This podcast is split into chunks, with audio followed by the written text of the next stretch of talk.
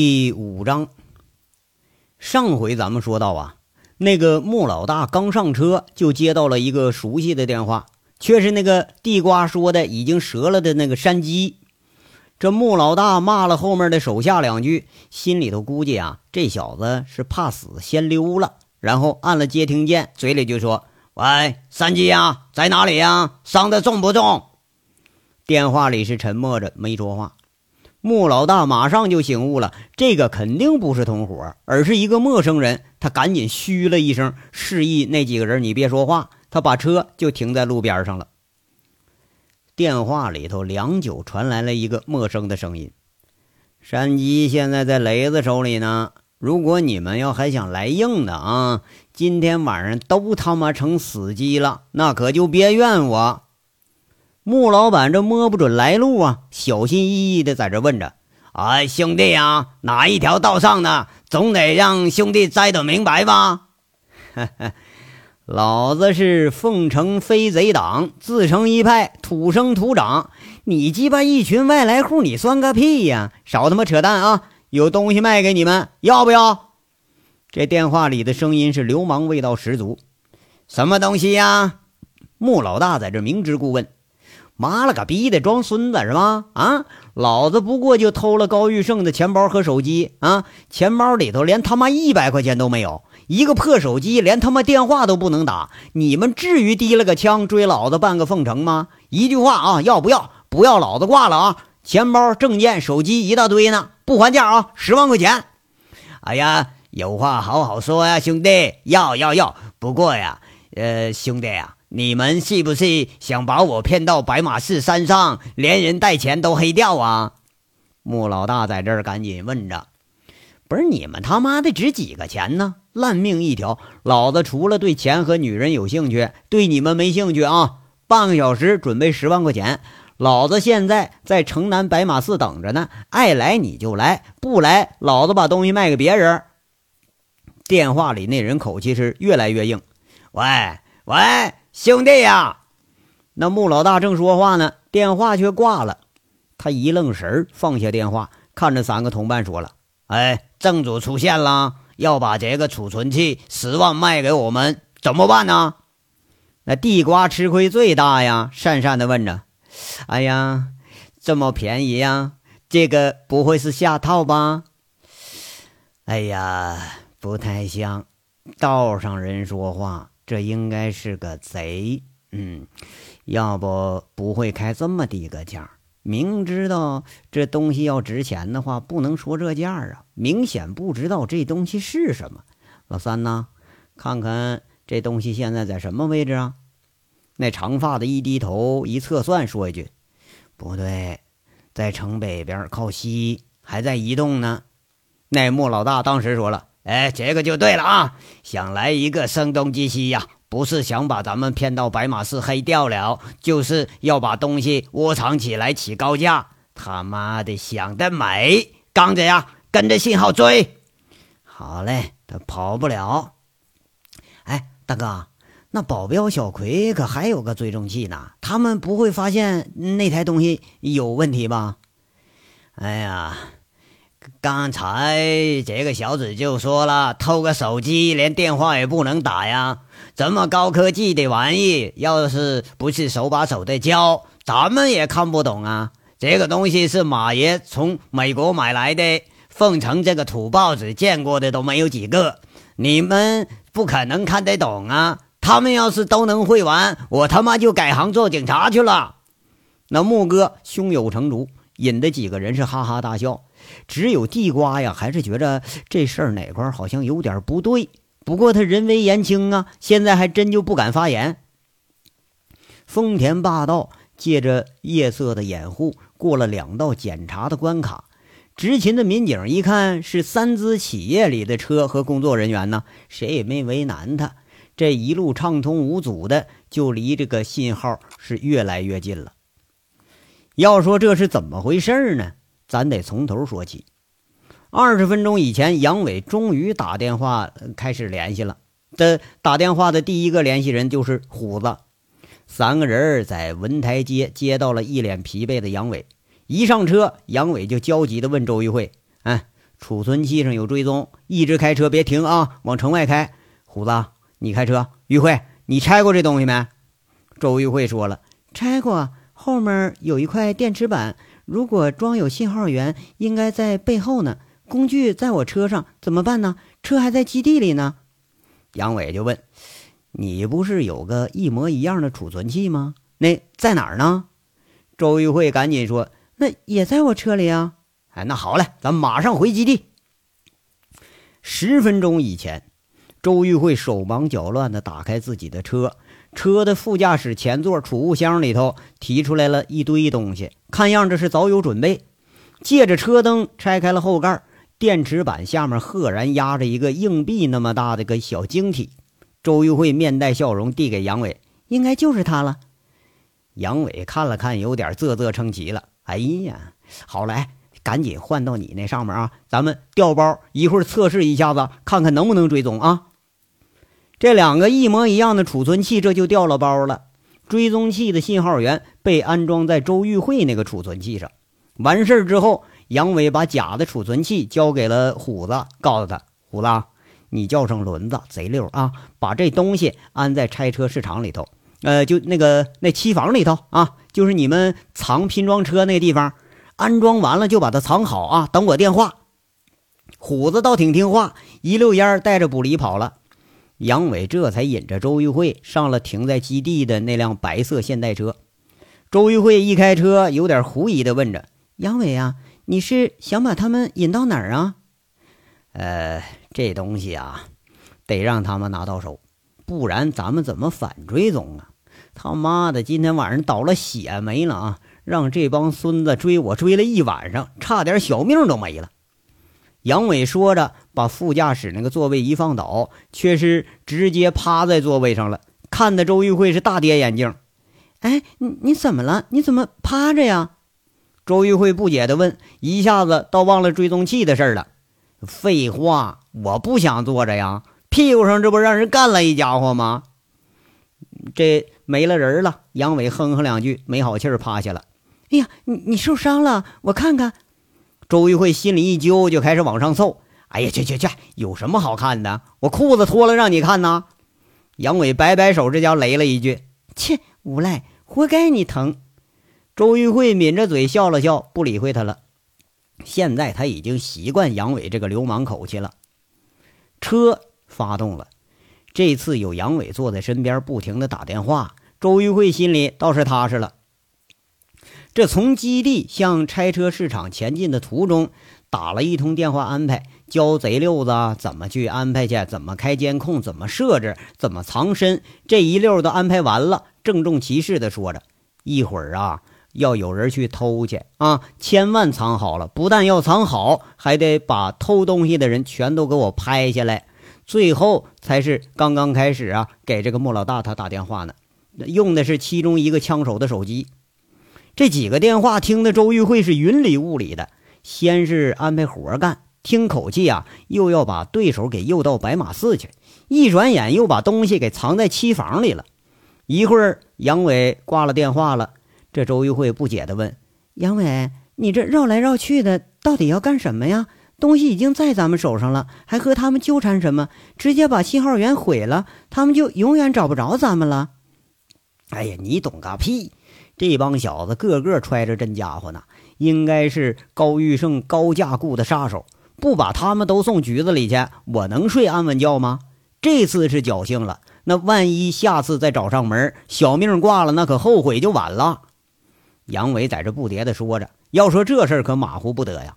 不过现在他还真不知道高玉胜被捕的事呢。”周玉慧不解的问了：“那你不是和他们在白马寺交易吗？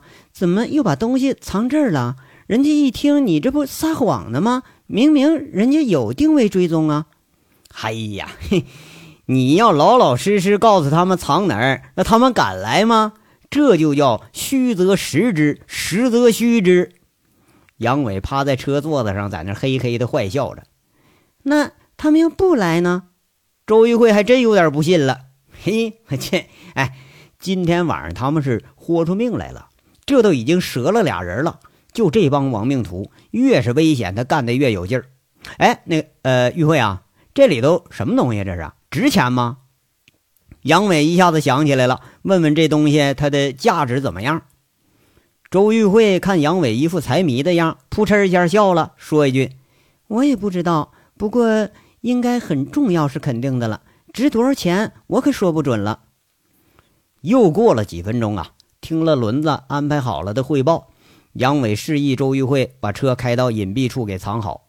这俩人一前一后，足足走了有一公里，绕上了大路，然后。找了个制高点，远远的看着拆车市场的大门。这黑暗里头，一个人坐着，这是周玉慧；一个趴在地上手肘支地，这是杨伟。俩人目不转睛，在这看着这大门。黑暗里头啊，周玉慧轻轻的问着：“杨伟啊，这市场是风师轮开的呀？”“呃，不是。”杨伟摇了摇头。周玉慧不解的问着：“那他？”怎么在里头想干什么就干什么呀？啊，那个什么，轮子在里头是技术员技术员懂不？高科技人才。这杨伟一说这话，他还有点骄傲呢。嘿，还技术员还期房，这么破个拆车市场，要期房干什么呀？还有监控，还要录像，你真能折腾！不就收废车的地方吗？周玉慧不解的问了。那厂子呀，基本就跟收废铁那地方一样。根本也不需要这东西啊！那拆车他又不是修车呢，嘿嘿，黑幕行业黑幕你懂不啊？你以为光拆车呀？就这地方，我告诉你，还生产新车呢。就你这车进门五分钟全成零件，你信不？哎，你要说要什么车啊？只要零件齐活，二十分钟给你弄一辆九成新的桑塔纳，两万块钱。奥迪 A 六撑死了五六万，只要有零件。宝马都能给你拼出来，这里头啊，破车后面塞的，你别看不起眼儿，那什么呃电工房啊、漆房、液压间呢，什么设备都有，一年挣大几百万呢。你别看你是个白领，你还没有这里头小蓝领的小头目挣得多呢。杨伟趴着给他介绍了，呀，那这不成山寨工厂了？周玉慧倒头回听说还有这么悬的事儿。对了。这就是专产山寨车的，这有啥稀罕的呀？现在山寨兵工厂都能把九二式给你仿造出来了。哎，还别说啊，轮子和贼六这俩小子有出息啊！原来光会偷车，现在他娘的会造车了，亏得他们当时啊是没学偷飞机呀。杨伟很得意的笑了，比自己成才了还高兴呢。那那不违法吗？周玉慧眨巴眨巴眼睛。黑暗里想看看杨伟的样子，不过呀，也看不着杨伟的表情。杨伟挺不屑，说了：“切，现在完全合法的生意有几家啊？来，你给我数出来，没点黑幕挣个屁钱呢？现在呀，嘿，这我不跟你争。哎，杨伟啊，你们这一伙兄弟有干合法生意的吗？我怎么认识你这么长时间，这都是干黑事儿的呀？”周玉慧笑着在这问呢。这打趣的味道很强啊！和这群人是处的时间长了，倒是一个个还都挺有意思。哎，嘿 嘿有有有，那个虎子那饭店合法经营，童叟无欺。嗯，哪天我到时候我带你吃去啊？不过呀，呃，那个当时装修时候，大伙是挺省钱的。那材料呢是贼六和五元偷回来的。哎，要说他也不太干净。杨伟说到这儿，有点讪讪的，不好意思了。周玉慧一手捂着肚子，一手捂着嘴，笑的是花枝乱颤。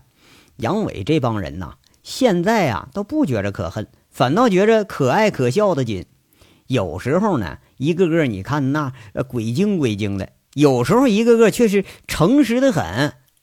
这一笑，杨伟倒不乐意了，反驳着说了：“你笑啥笑啊？啊，我们这是以前生活所迫。”那再黑能有你们黑呀？啊，陈大拿那个天煞，那都是骗银行的钱盖的。你们天煞那个标价八百八十八的黄金大虾，全他妈是死虾做的。那老肥白给我吃，我都不吃。标价说一千八百八八十八那个进口酒，进价才三百多，连那服务员、楼层领班都拿黑钱。你以为我不知道呢？啊？那个三楼那个呃美容美容厅，嗯，里边九成九都是小姐，都陪客人睡觉的。要说违法，你这经理比我们黑多了。我们抓了判五年，你们都能够得着枪毙了。你们这话一下子把周玉慧给雷住了。你要说呀，还真是这么回事儿那高负债率，以次充好，商家推销之间的回扣，靠色情拉客人，这都很正常啊。严格的说呀，这确实也是违法。他想了半天没法反驳，说一句：“存在就是合理的，这没办法啊。要说国外可比咱们是诚信不少。我刚回国时候还不习惯呢，现在看着大家都这样搞啊，也习惯了。”周玉慧也有点是不好意思了。现在这酒店里的黑幕不比其他行业少，不过呢，又凑上来轻轻问了：“杨伟啊，这些黑幕你怎么知道的呀？”嗨。你搞清楚啊！你来以前我是经理，你还接我的班了呢。哎，我要不让位，哪有你啥事儿啊？原来啊，我是正的，你是负的，你还归我管呢。嘿嘿，还对哈，我一直称呼你杨经理来的嘛？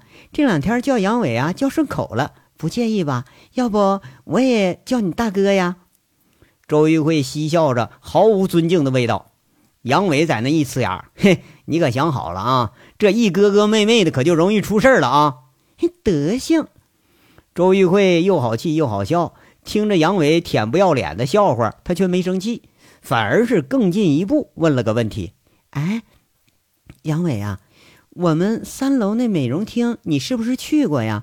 那里面生意可好的不得了，每年五十万的承包费，那可都抢着包呢。我看里面十八九的姑娘还真不少，你是不是去过呀？”周玉慧说这话时候是一副戏谑的口气，杨伟这小流氓就是更不在意，随口说了：“嘿嘿，哎呀，我倒也想去来的，可一想啊，这里头长得不赖的，八成已经都跟老陈有一腿了；就没跟老陈有一腿的，那还没准跟客人有过多少腿了呢。那反正我就没敢去了，我就再没品位，我也不能捡他们的破鞋呀。”哎呀，要勾引咱，那咱就勾引个红杏出墙的。你看那多安全，还不怕人找后账呢。嘿，这理由很让人信服，不过就是有点无耻了。周玉慧笑了笑，一下子对杨伟的形象啊又给提升了几分。这话既不清高也不下流，却是说到点子上了。这还不由得周玉慧他不相信。看看，哎，你不相信是吧？来了吧。杨伟指了指远处有一辆看不见车身，但是能看见看得见车灯啊，这么个车，他在拆车市场边上啊，缓缓停下来了。要说呀，该来的终于还是来了。周玉慧偷偷一看杨伟，却是毫无戏谑。杨伟忙着打电话安排轮子，轮子准备好啊，人进去了。而这周玉慧呢？看着杨伟从一副开玩笑的表情，又是变到了正经无比，心里一直是揣摩不清，到底哪一面才是杨伟真实的面孔啊？五分钟以后，穆老大带着三个人循着信号指示的方向，摸到了隐藏在一辆废车后面的空房子里头。那上面一个偌大的大锁头，穆老大也没客气，带着消音器的枪，砰砰两枪敲坏了那个铁环。门开了，哎，里边是亮着灯呢，一股气味是浓烈的扑面而来。穆老大当时吓一跳，赶紧是拔枪在手。不过再一看，除了一辆车，还真没人。哎，拿着追踪器，蹑手蹑脚的进了期房，摸索了有两三分钟，终于在车座的夹层里头找着那样东西了。那钱包、证件还有银行卡也全都在。这一下子证实了自己的想法。这确实是一群贼，是很滑溜的贼，说不定啊，连眼前这车藏的这么深，那他也是偷的呢。长头发那小子说了：“对呀，老大呀，就是这东西啊，我在高老板身上见过，就是这袋子。”另一个手下也叫：“哎，没错没错，信号对上了。他妈的啊，藏的还挺好啊，没有追踪器还真找不到。”穆老大骂骂咧咧，把这东西给装好了。几个人拿东西这么一会儿啊，院子里突然就乱了。一个仿佛扩音器里传来的声音喊着：“兄弟们，有人偷车，赶紧起床！”四个人当时吓一跳，循着老路窜出了拆车市场，跟着一上车，一发动，一溜烟跑了。车里头，穆老大把东西把玩在手里，哎，这是手到擒来呀！他很得意，说了：“他妈的啊，老子多少大风大浪都过来了，几个毛贼还想骗老子啊？切！什么白马寺，要咱们动手慢一点点。你们看到没有啊？天一亮，这个车和东西就没有影了。我们要再去白马寺，这帮小崽子还没准怎么整咱们呢？”那地瓜在旁边说：“哎呀，哎呀，哎呀，还是大哥聪明的啦。那当然了啊，那当年武警把咱们兄弟给围在那临沧山顶上，还不是大哥带着咱们一路打出来的？哎，那个大哥，就这东西，这怎么着？这看着它值就值五百万啊！这要换换冰块，能能能换好几箱子吧？我说老三啊。”你有点追求好不好啦？